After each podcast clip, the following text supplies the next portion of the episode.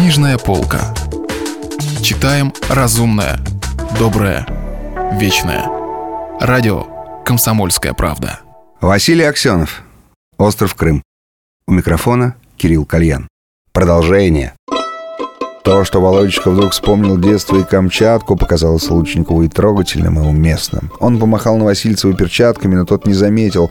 Репортеры и папарацци крутились вокруг его машины. Он явно позировал в своем головном уборе, оставшемся от прежних гонок. Нечто похожее на древний гальский шлем с крылышками. Лозунги СОС красовались и на его бортах, но трудно было сказать, что больше интересовало репортеров. Лозунги ли эти, сам ли легендарный граф или его новая машина. Новосильцев медленно катил к своему месту старта, иногда останавливался и что-то говорил, загадочно улыбаясь. Неподалеку на открытой платформе ТВ Мига был телевизор, и Лучников мог видеть крупное его загадочно улыбающееся лицо, сменяющееся изображениями «Жигули», «Камчатки». Сверху из вертолета граф вдруг попросил репортеров отойти от его машины и продемонстрировал один из своих секретов. разворот — это действительно было сногсшибательно. Неуклюжая на вид конструкция раскрутилась буквально вокруг своей оси. Лучников нашел взглядом Билли Ханта. Тот внимательно смотрел на машину Новосильцева. Конт Портага, естественно, ни на кого не смотрел. Полировал ногти, что-то насвистывал. «Эй, Челло!» — услышал вдруг Лучников облащенный к себе веселый возглас. Он увидел торчащую над толпой голову своего сына Антошки — тот пробирался к нему и махал кепкой с надписью «Яки». Лучников и обрадовался и устыдился. Совершенно не думаю ни о ком из близких, ни о сыне, ни об отце, ни о матери Антона, прозябающей в Риме, ни, между прочим, даже о новой своей жене, которая сейчас, наверное, на трибунах не сводит с бинокля с моей машины. В самом деле я совсем задвинулся, заполитиканствовался, чокнулся на своей проклятой России. Вот уж действительно... Сабаша прав, стал настоящим мобилом-дробилом. «Хей, челло!» — кричал ему сын, словно неожиданно увиденному приятелю.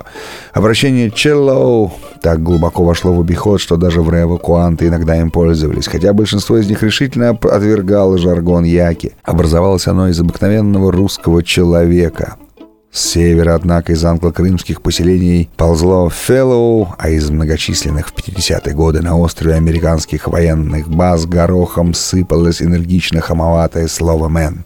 Образовался очаровательный гибрид «челлоу мэн». Андрей из компании в молодости восхищался этим словечком.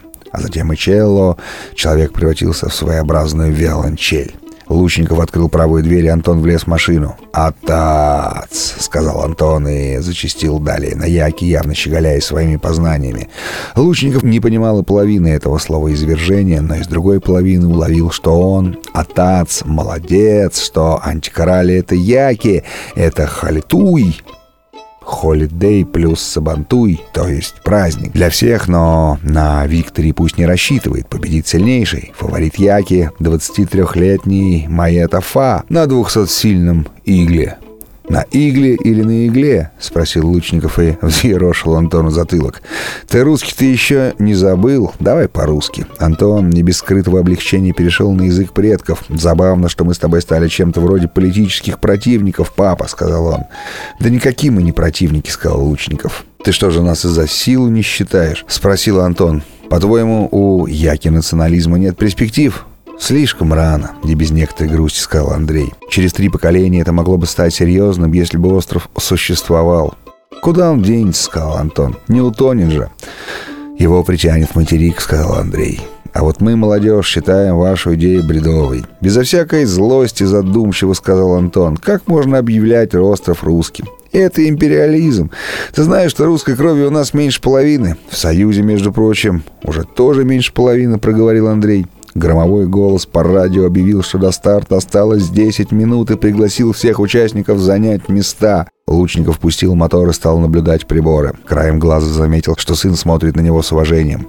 «Дед сегодня дает прием?» — спросил Андрей. «Конечно!» — воскликнул Антон и перешел на английский. «It's going to be what the Americans call a swell party».